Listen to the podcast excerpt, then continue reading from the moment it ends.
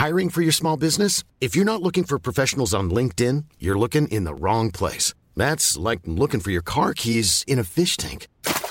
LinkedIn helps you hire professionals you can't find anywhere else, even those who aren't actively searching for a new job but might be open to the perfect role. In a given month, over 70% of LinkedIn users don't even visit other leading job sites. So start looking in the right place. With LinkedIn, you can hire professionals like a professional. Post your free job on linkedin.com slash people today.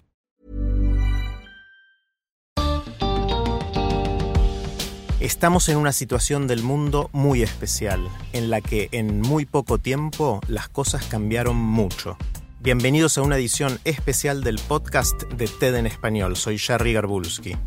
En este episodio conversamos con Fernando Polak. Fernando es médico, pediatra, infectólogo, experto en enfermedades respiratorias. Hablamos sobre la pandemia del coronavirus. Nos enfocamos en entenderla en profundidad e identificar qué podemos hacer para contenerla. También intercambiamos ideas sobre qué podemos aprender para estar mejor preparados para las próximas pandemias.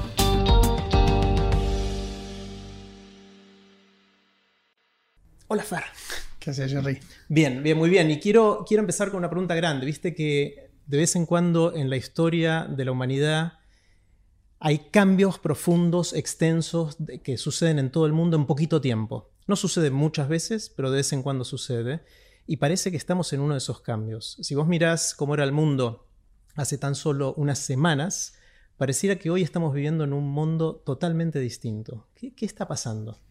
Sí, yo, yo siento lo mismo que sentís vos, yo creo que es así. Creo que es la primera vez, a pesar de que la gripe pandémica fue como una práctica de esto, y una práctica que tenía también algunas consecuencias más severas que esto.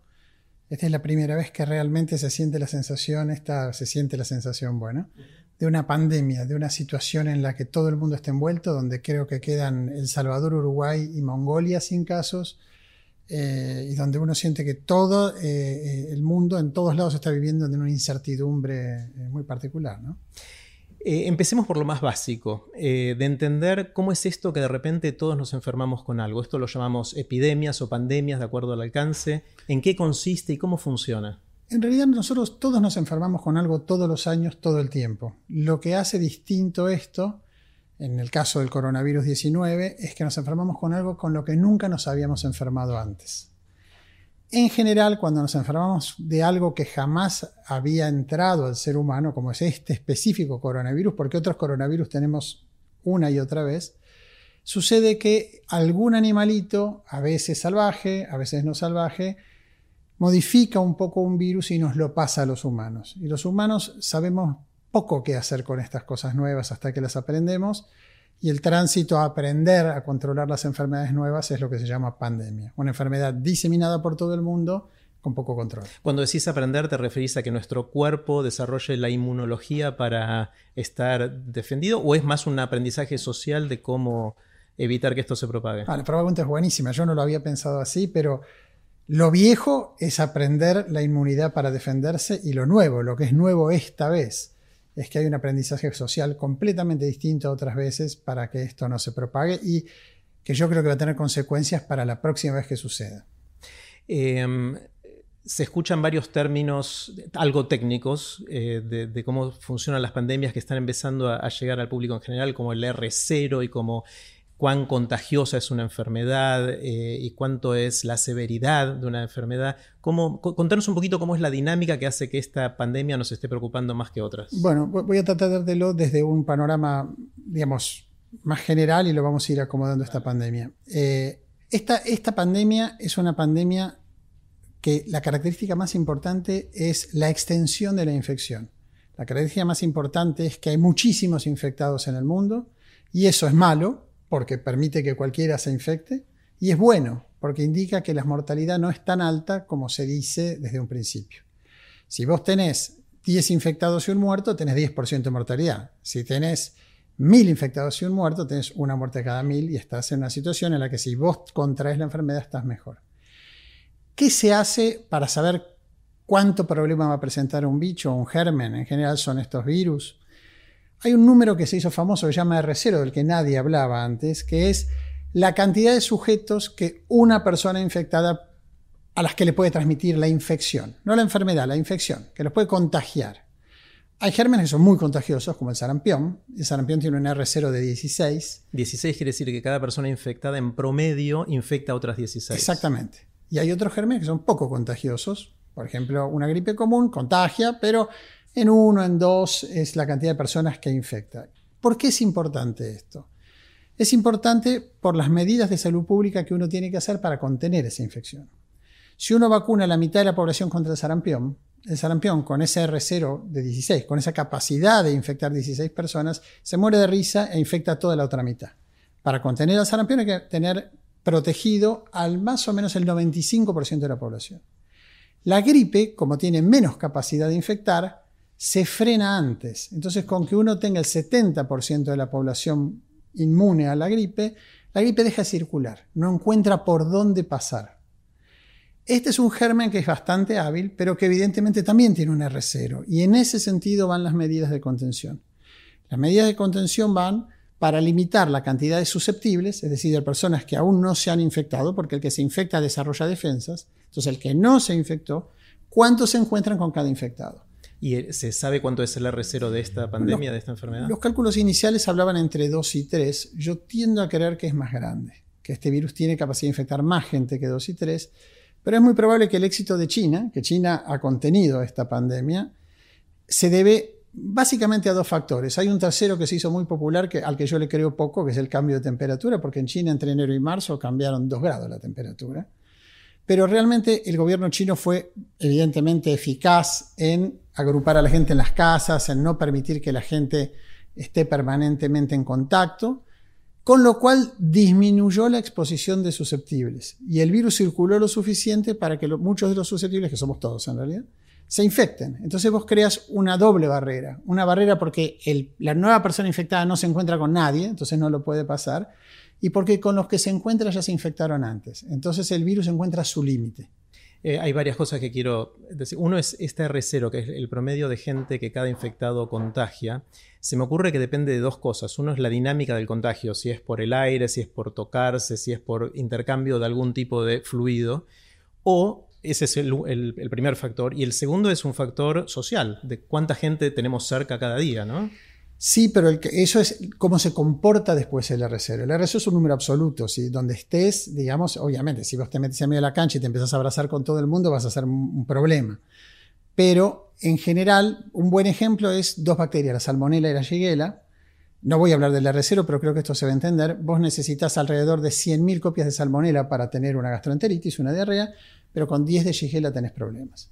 Entonces, eso es la dosis. ¿Cuál es la dosis que, te, que, te, enferma? Entonces, este germen es muy hábil para una vez que entra el sarampión, por ejemplo, propagarse, alcanzar a otra persona, quedar flotando en el aire, encontrarla en el camino. Entonces, vos tenés que restringir desde ese lugar, tenés que tomar estas medidas de contención social para evitar, en el caso del coronavirus, que no es el sarampión, pero es un germen infeccioso, la oportunidad al germen de ir eh, desplegándose. De hecho, yo lo que te diría que este germen tiene dos problemas importantes y quizás el, principal de los problemas que tiene este germen es que tiene una incubación muy larga. Es decir, cuando uno se infecta, está en promedio 6 días, pero hasta 14 días en desarrollar síntomas. Sin síntomas, claro. Exactamente. Entonces, está infectado y no sabe. Vos no lo sabés y las autoridades sanitarias tampoco. Entonces, cuando uno está mirando la foto de hoy de Buenos Aires, hoy estamos, creo que es 13 de marzo, una, es 13 de marzo, ¿verdad? Bueno, en realidad estamos mirando la foto de alrededor del 6 de marzo, que es el día que se infectaron los que están yendo hoy al hospital. Todo lo que pasó el 7, 8, 9, 10, 11 y 12 ya pasó. Y nos vamos a ir enterando. Aunque hoy nosotros pusiéramos a todos los seres humanos en una burbuja, los infectados de los días anteriores van a ir apareciendo. Entonces lo que nosotros tenemos que saber es que, primero, que el invierno es hoy, esta idea de que el invierno, el invierno es hoy, y la segunda idea es que tenemos que parar porque no sabemos dónde estamos. Sabemos dónde estábamos, pero tenemos que tener mucho cuidado con eso. Cuando decís tenemos que parar, es tenemos que tomar medidas, medidas para Sí, sí, absolutamente. Em, eso impacta en la segunda pregunta, que es la, severidad o qué mortalidad genera, que también hubo discusión respecto a los porcentajes. Es decir, si uno se contrae el virus, ¿cuál es la probabilidad de que uno muera? La probabilidad de que uno muera es menor a la que dicen. Yo, nadie la sabe, pero yo especulo que debe ser más o menos uno en mil. Y se dice que es uno en 100. Eso es parecido a la gripe común. Sí. Lo que pasa es que gripe común todos los años tiene el 10% de la población mundial más o menos. Y acá tenemos la oportunidad de tener todos coronavirus. Entonces, en números absolutos, uno ve 10 veces más gente yendo al hospital, 10 veces más gente muerta, pero es porque todos hacemos lo que hacíamos a lo largo de 10 años y además porque sabemos que se llama distinto, ¿no? Porque este no es el primer evento en el mundo que sucedió, ahora tiene nombre y ciertas características y eso nos genera el problema. La otra parte de la pregunta que vos me haces tiene que ver con lo que veníamos hablando antes en términos de, de la susceptibilidad de uno en la calle y todo. Lo que los gobiernos intentan no es parar la infección, pararse delante de los virus con las manos y evitar que entre. Pero hay una decisión estratégica si uno quiere una catarata en la cabeza o quiere una gota durante más tiempo. La gota permite que el personal de salud se ocupe de atender a los más enfermos, pero también prestarle atención al resto, tener un cierto control de dónde van apareciendo casos para tomar decisiones. La catarata es Italia. La catarata es Wuhan. Y ahí es mucho peor porque el problema ya no es solamente el virus, sino que es el sistema de salud. Claro, esto es lo que también en, las discusiones en estos días se dio por llamar aplanar la curva. Exactamente. Eh, que esencialmente lo que dice es, si vos vas, si va a haber un millón de personas que se infecten en una zona, hay dos formas de hacerlo. Uno es sin ningún tipo de medidas, con lo cual se van a infectar todos muy rápido, pues es un virus que se transmite rápidamente. Eh, o podés poner medidas como la cuarentena o evitar ciertos contactos, evitar cancelar conciertos, eh, actividades públicas, eh, proponerle a la gente que tome ciertas medidas y entonces demorar el contagio de ese millón de personas, con lo cual al final se contagian la misma cantidad, pero nunca, cuando logras aplanarla, nunca eh, saturás la capacidad del sistema de salud. Porque el problema de hacerlo pronto, si te entiendo bien, es que al saturar el sistema de salud se van a morir, no tanto porque tuvieron la enfermedad, sino porque no tuvieron atención. Estas enfermedades tienen una singularidad que es que muestran las grietas del sistema de salud, como cuando uno renueva parte de su casa y ve la parte que no renovó. ¿Viste? Decís, ah, mi casa está bastante bien, pintas un par de paredes, miras el baño y dices, Dios, no puedo tener este baño, lo tengo que cambiar. Eso hacen estas enfermedades. Entonces, uno dice, bueno, mi sistema de salud está bastante bien, y de repente te das cuenta que te faltan gente para atender respiradores, que no tenés suficientemente entrenados ciertos sectores, que le está pasando a Italia que no tenés. Y además, obviamente, los sistemas de salud no se piensan para pandemias. Entonces, ¿cómo haces para dar respuesta a un huracán cuando vos siempre estabas eh, en una brisa, no? Acá hice un poquito de investigación, Fer, eh, mirando para atrás a lo largo de la historia. Y según encontré, hubo a lo largo de, de los siglos muchas de estas pandemias que mataron entre 25 y 40% de la población de la zona que afectó entre 25 y 40%. Eso sería billones, o sea, miles de millones de personas muertas ahora. Entre ellas hubo una en el año 430 a.C. que se llamó la plaga de Atenas, que parece que fue el comienzo de la decadencia de, de Atenas. En el, en el 541 después de Cristo Empezó la peste bubónica y también mató una cantidad impresionante de gente. Después en el siglo XIV la peste negra y después siglo XIX y primera mitad del XX el cólera. Todos esos mataron una fracción importante de la cantidad de gente que estaba viva. Y después está la gripe española en 1918, que también no fue pandemia a nivel global, pero tuvo un impacto gigante. Donde... mató más gente que la, segunda, que la, Primera Guerra Mundial. Claro, que era más o menos en esa misma época. porque fue parte de lo que combinó las cosas, ¿no? Los ejércitos juntos y todo. Ahora, ¿aprendimos algo de todo eso como para que esta vez sea distinto? ¿no? Sí, yo creo que sí. Yo creo que sí. Yo creo que se vio en la pandemia de gripe del 2009, cuando el virus de la pandemia de gripe del 2009 es extremadamente parecido al virus del 18. Muy parecido. De 1918. Sí, la estructura del virus, digamos. Si uno mirara la estructura viral, son tan parecidos que toda persona que había estado viva cuando circuló el virus del 18, y eso quiere decir las personas que estuvieron, están vivas, que nacieron entre el 18 y el 57, o antes del 18 y, llegaron hasta ese. ¿Por qué? Porque todo ese tiempo circuló el mismo virus después todos los años. Entonces, toda la gente que tenía memoria de ese virus, cuando llegó el virus del 2009, no se enfermó. Yo tenía en esa época, mi abuela vivía, tenía 95 96 años, Está fenómeno. Podía haber ido a, bailar a, una discoteca que hubiera Seguía inmune. Totalmente inmune. Era la, gente más protegida. Entonces, los virus eran iguales. Sin embargo, en uno se murió más población que la Argentina. Y en el otro se murió una cancha de fútbol. Entonces, nada es bueno, pero comparativamente. ¿Y por qué? Porque teníamos antibióticos, porque teníamos antivirales, porque hubo un desarrollo de vacunas muy rápido porque la gente se lo tomó en serio una campaña agresiva de control. Y bueno, todo eso en el mundo entero hizo que, las cosas salgan mucho mejor. Ahora, te digo una cosa para dar un panorama de hoy.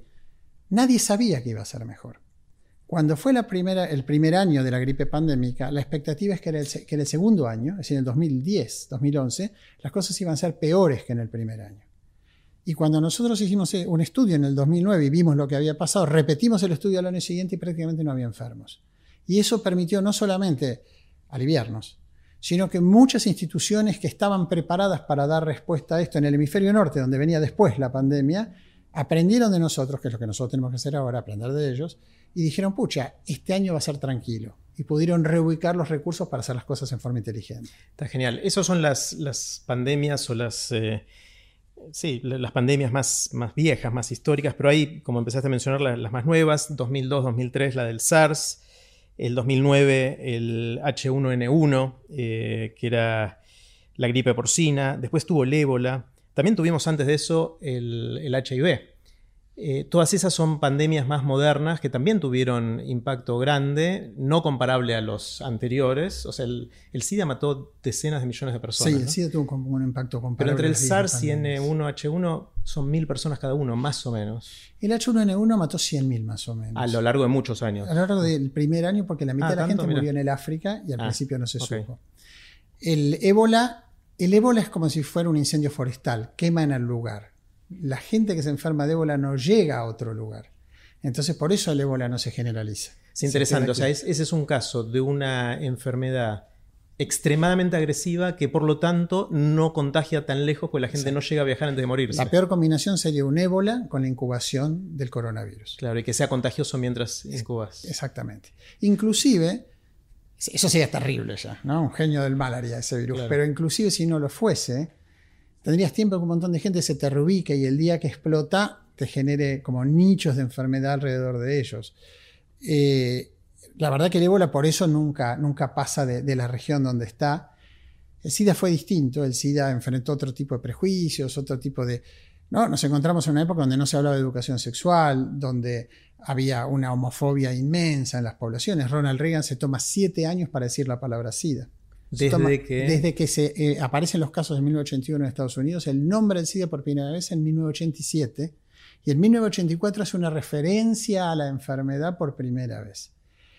De hecho, había toda una visión de eso, un problema de ciertos grupos. El primer término con el que se nombraba el SIDA era gay cancer. Entonces, esto fue un cambio rotundo en la población, de otro tipo, ¿no? La, comunidad, la comunidad gay se empezó a organizar, empezó a desaparecer como problema agudo todos los días, nuevos casos, y empezó a aparecer en comunidades heterosexuales que mostraban que evidentemente el problema iba hacia otros lados, por ejemplo, los drogadictos endovenosos. De en un principio golpeó mucho a los hemofílicos, que era gente que necesitaba productos de la sangre que nadie sabía que estaba en SIDA, entonces empezaron a generarse grupos de familiares de pacientes y pacientes organizados, que era un concepto que no estaba. Y empezó a haber un montón de temas de educación sexual, se empezó a hablar de un montón de, del profiláctico. El profiláctico era una cosa de los abuelos en esa época, ¿no? Era un método como de modé. Bueno, obviamente eso cambió por completo, eso impacta a otras enfermedades de transmisión sexual, pero el precio que se pagó por esa transición fue inmenso, inmenso. Entonces, eh, bueno, ojalá nunca pase una cosa así de nuevo. Ahora, por un lado, Fer, eh, estoy tratando de entender emocionalmente dónde estoy con esto que me decís. Porque por un lado decís, hay que tomar medidas ya urgentes para que esto no se propague, pero por otro lado, los números que tirás de severidad y de contagio no son tan alarmantes como algunas de estas del pasado, ¿no? Eso es verdad. Eh, la verdad es que esta es una enfermedad, como yo decía, de números absolutos y no de números relativos. El problema es la sobreafluencia de gente a los, a los servicios médicos y que al que le toca, le toca. Y a la gente que le toca falsamente se cree que le toca solamente por edad. Y no le toca solamente por edad y por enfermedades. ¿no? Dicen, bueno, si uno tiene un problema pulmonar, ahí se tiene que preocupar. Pero si uno tiene 85 años y no tiene ningún problema, sos lo mismo que un chico de 20. No lo sos. Y no lo sos porque este virus tiene un comportamiento muy inusual y es el siguiente. Esto es sentido común puro. Si un virus infectara porque es agresivo, tres grupos que seguro estarían afectados son los chicos, las embarazadas y los inmunosuprimidos.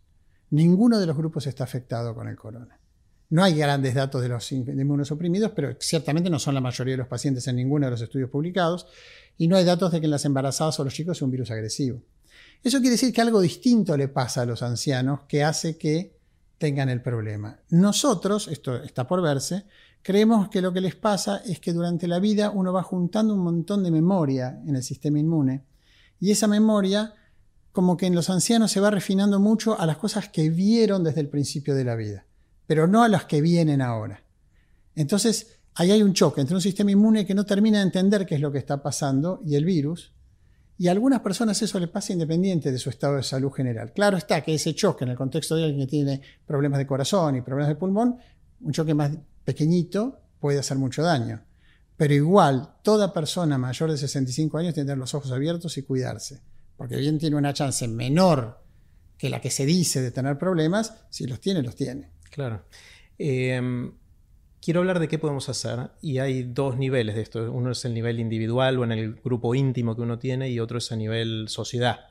Em, a nivel sociedad empezó a haber varios anuncios desde que en China eh, cercaron a toda una región y hubo 60 millones de personas que no podían salir de sus casas esencialmente y con eso lograron, como decías antes, revertir la tendencia y ahora está en picada, en caída.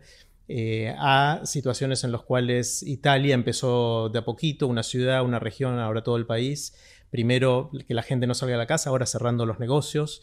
Eh, a Estados Unidos, que al principio no hizo mucho eh, y ahora empezó a tomar algunas medidas como que no lleguen vuelos desde Europa a Estados Unidos. En, en, América Latina hubo distintos casos que se fueron haciendo más o menos rápidamente.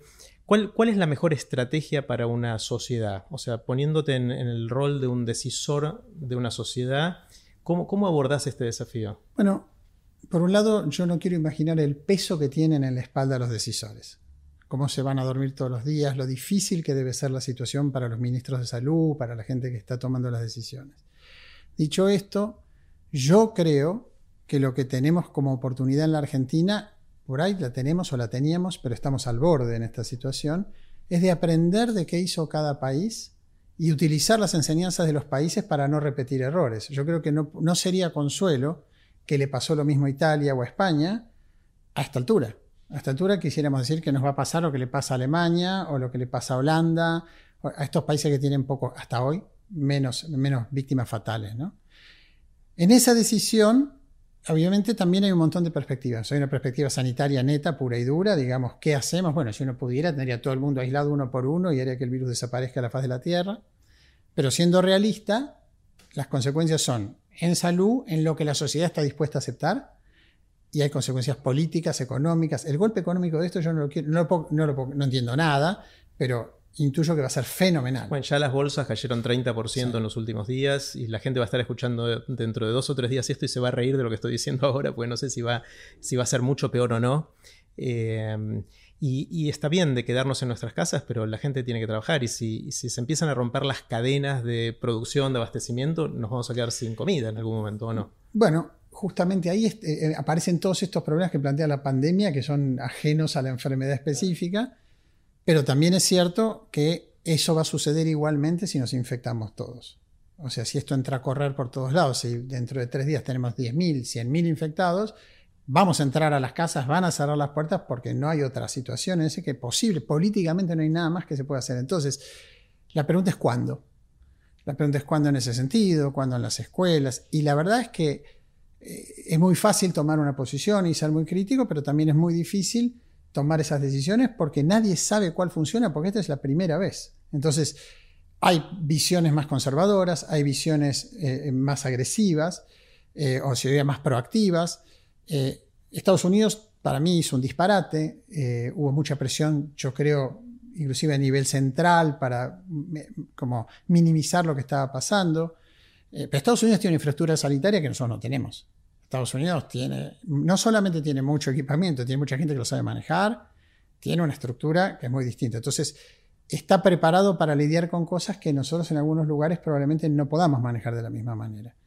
Entonces, eh, eh, la decisión es, no es mía, pero evidentemente todo lo que pueda aplanar la curva yo creo que es eh, deseable. Para que se aplane la curva sin enfermos o con menos enfermos y que no se aplane la curva una vez que haya muchos infectados y ya no queden quiere infectarse. Bueno, una de las críticas que escuché mucho en estos días es que estamos hablando de esto, parece que no hay otro tema de conversación, de repente es lo único de lo que conversamos, pero hay otras cosas que nos matan mucho más que esto y de las cuales no conversamos. En particular eh, en enfermedades, el dengue, el sarampión, entiendo que los datos son bastante más abrumadores, o en accidente de tránsito, eh, en el cual en Argentina solamente mueran en promedio 22 personas por día en accidente de tránsito. Eh, sí.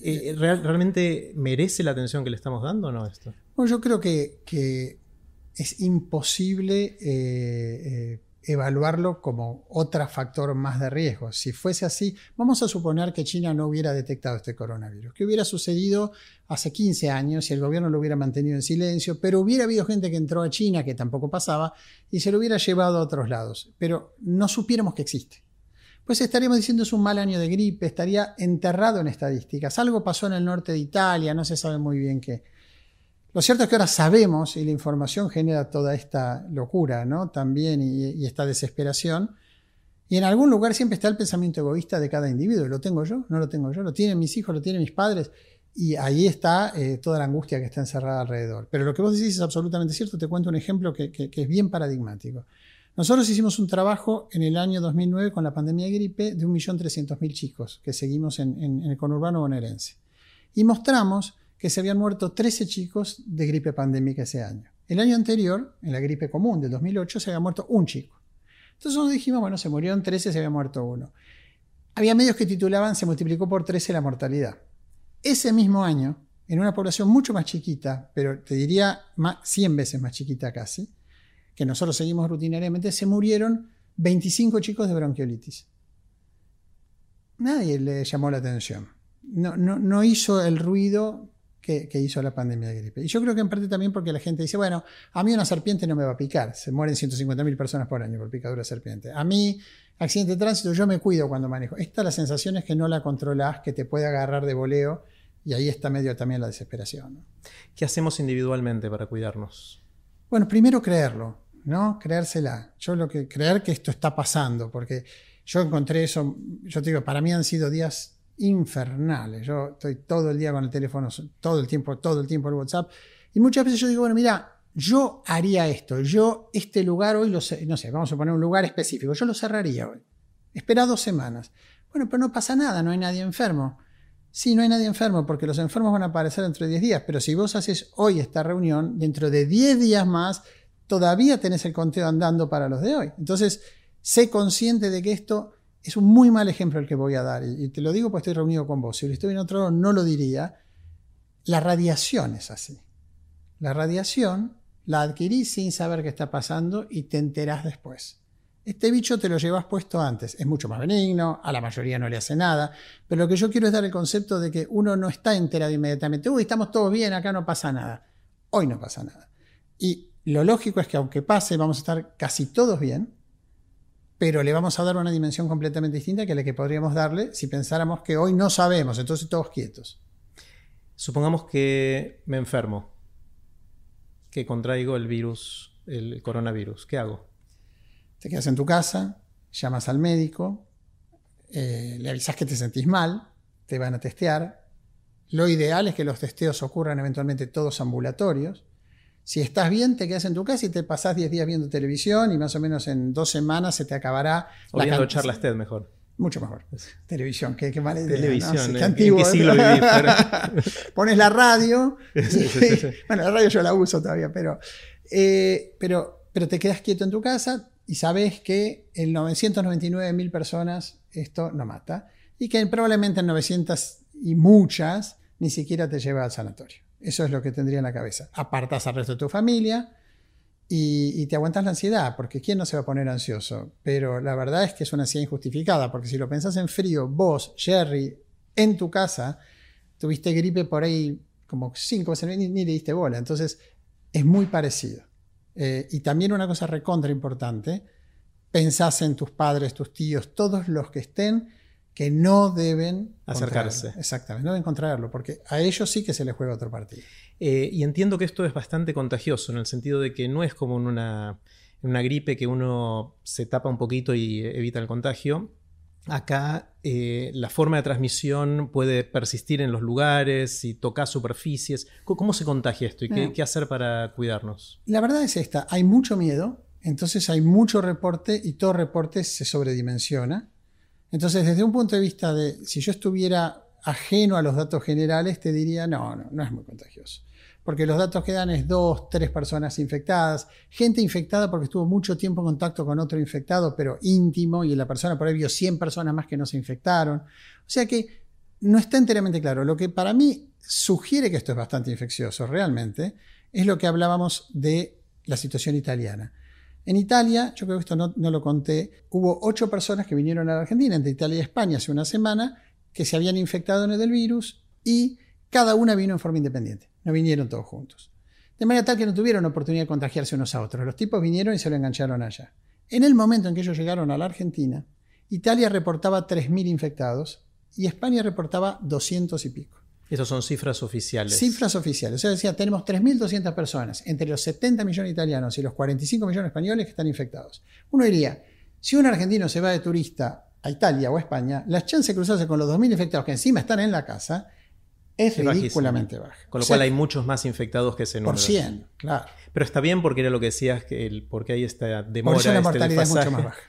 Claro, porque hay muchos más infectados de los que decimos que hay, porque tardan en reconocer que están infectados. Y porque el sistema de salud no tiene la infraestructura en ningún lugar del mundo. Lo hizo en Corea, y Corea, por eso yo siempre insisto que es un lugar que hay que mirar, eh, para identificar a los que tienen el virus pero no les pasa nada. Que es lo que te da una, una realidad de qué te puede pasar a vos como individuo y le dice al gobierno, bueno, ¿cuál es la situación general? Italia no pudo hacer eso, no, no estaba preparado para hacer eso.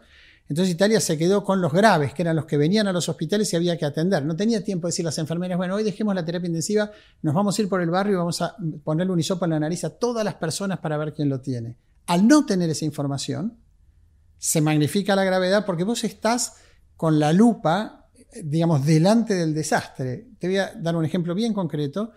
Cuando empezó la pandemia de gripe el 2009, y yo trabajo en gripe, yo pensaba, bueno, no pasa tanto, no pasa tanto. De repente yo llamo a mi clínico y me dice, no sabes, se murieron dos tipos en la guardia, te estoy hablando año 2009, en la Ciudad Argentina o en, en algún lugar estos importantes de Buenos Aires.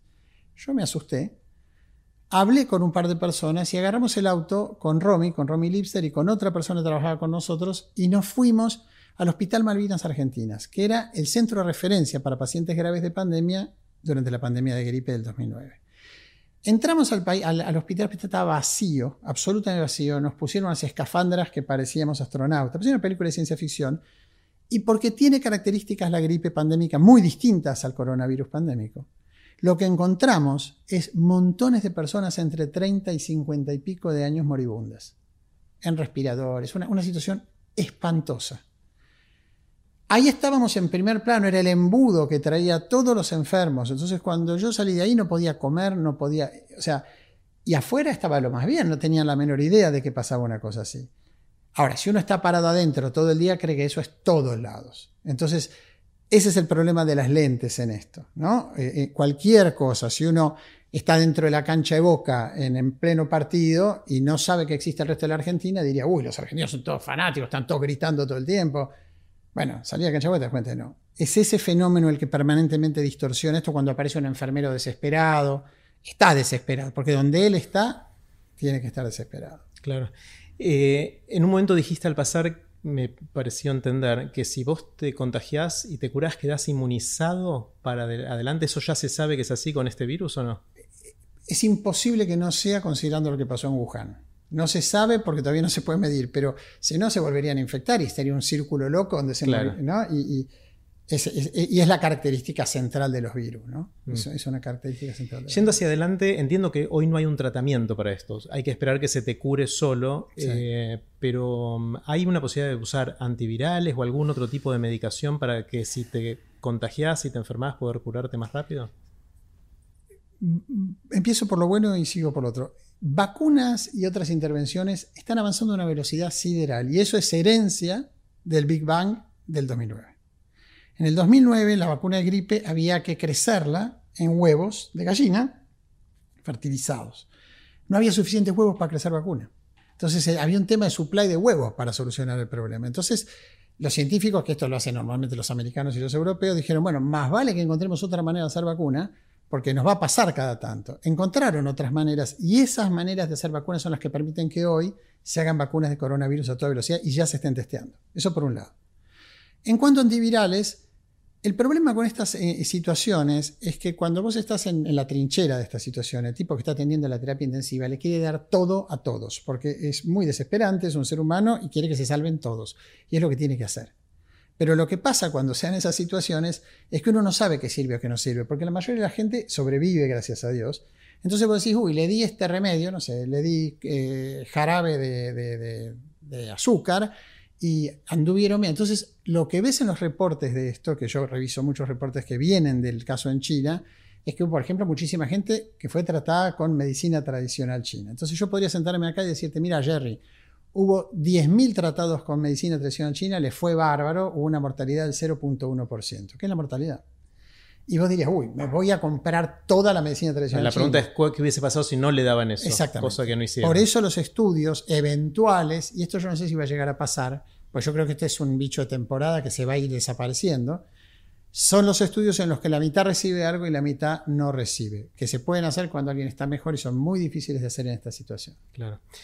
Em, entiendo que es un poco distinto el tema de antivirales porque se pueden reusar antivirales que se usaban para virus parecidos y que quizás puedan ser efectivos y ellos ya están aprobados eh, para que los médicos los prescriban, ¿no? para que los, los receten. Sí, con la eh, incertidumbre de... Si son eficaces o no en este caso. Por el siguiente motivo.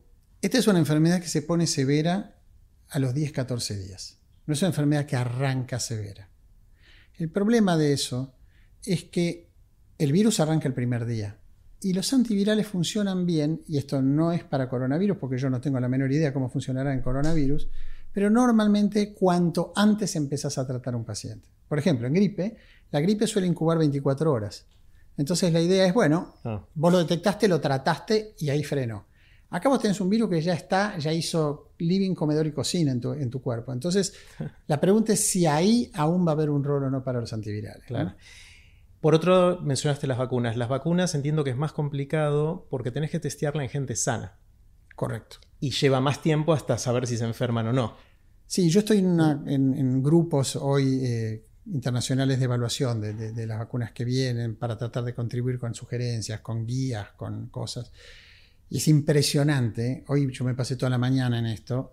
Y son grupos, vos encontrás a todos los científicos tope sentados a la mesa pensando a la vez, tratando de encontrar la manera de hacerlo lo más rápido posible y lo más seguro posible.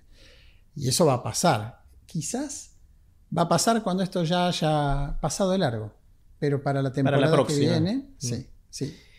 ¿Cuáles son los escenarios de, qué puede pasar de acá a un mes, a seis meses o un año? ¿no? Hay mucha incertidumbre en la gente que está dejando de ir al trabajo, trabaja desde la casa o cancelando reuniones o eventos.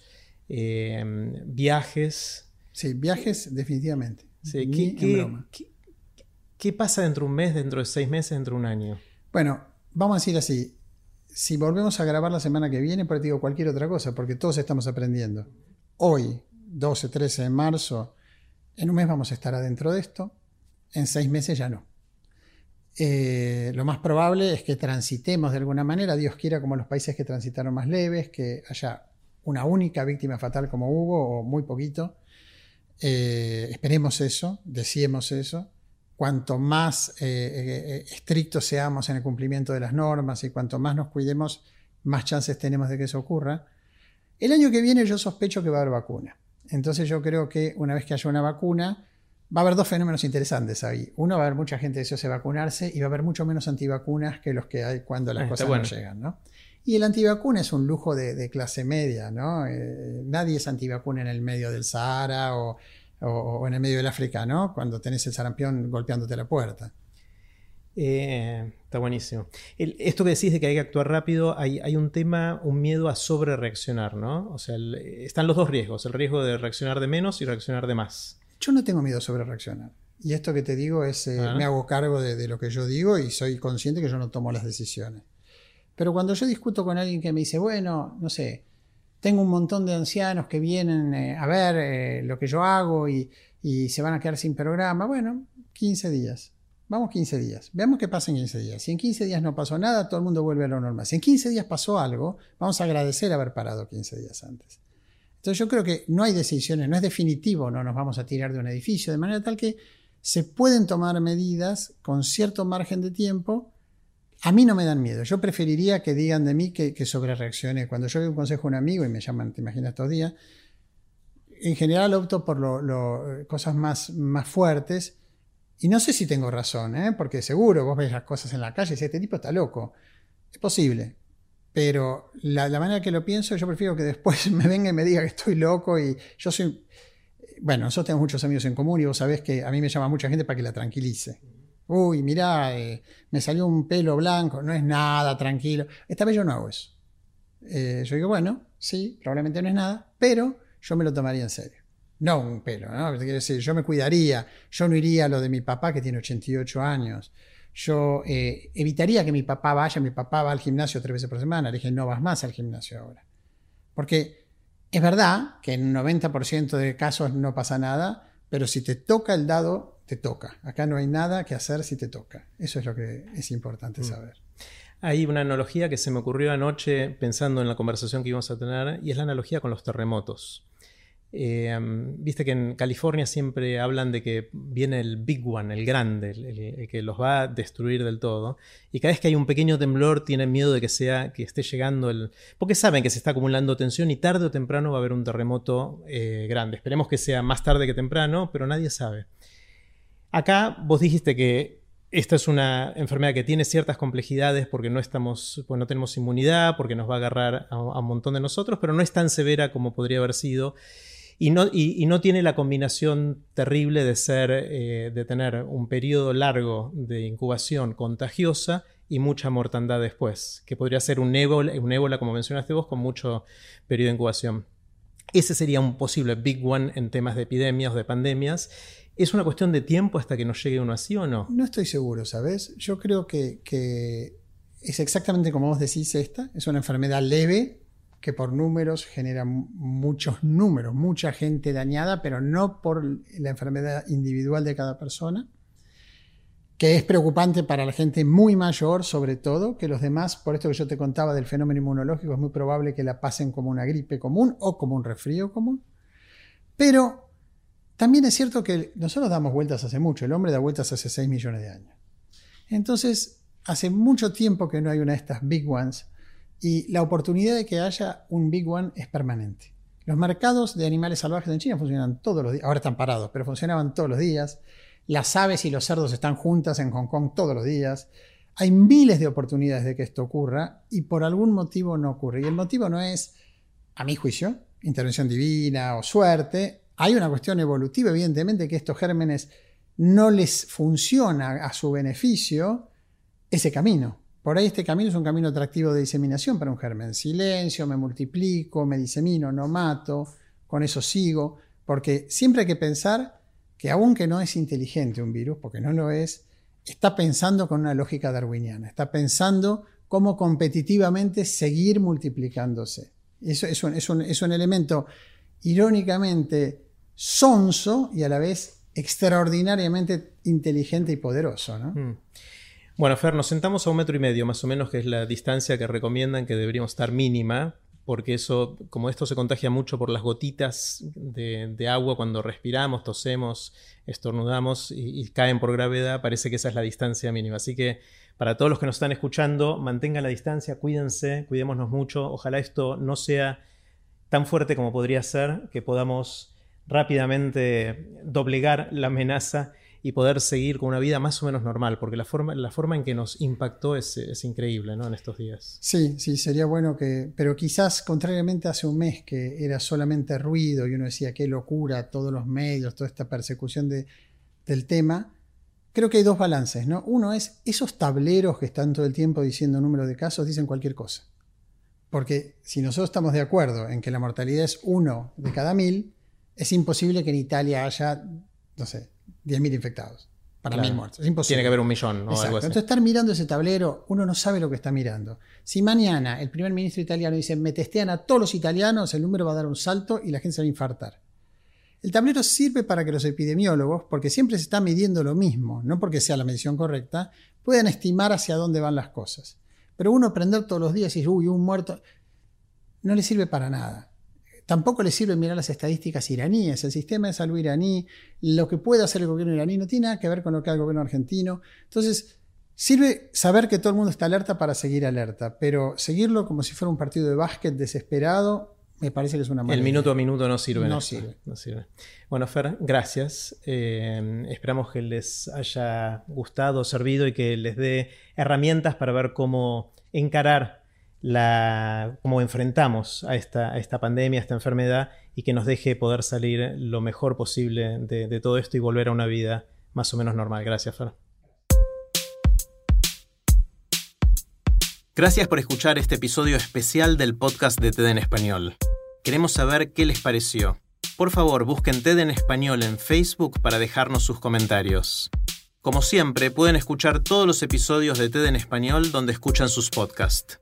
Soy Jerry Garbulski y los espero en el próximo episodio.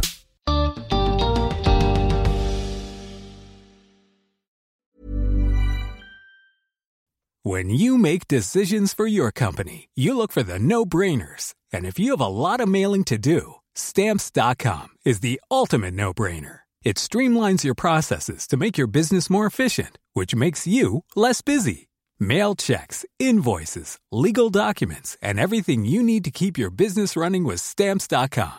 Seamlessly connect with every major marketplace and shopping cart. Schedule package pickups and see your cheapest and fastest shipping options from different carriers with rates up to 89% off USPS and UPS rates. And with the stamps.com mobile app, you can take care of mailing and shipping wherever you are. Make the same no-brainer decision as over 1 million other businesses with stamps.com. Sign up with code program for a 4-week trial plus free postage and a free digital scale. No long-term commitments or contracts.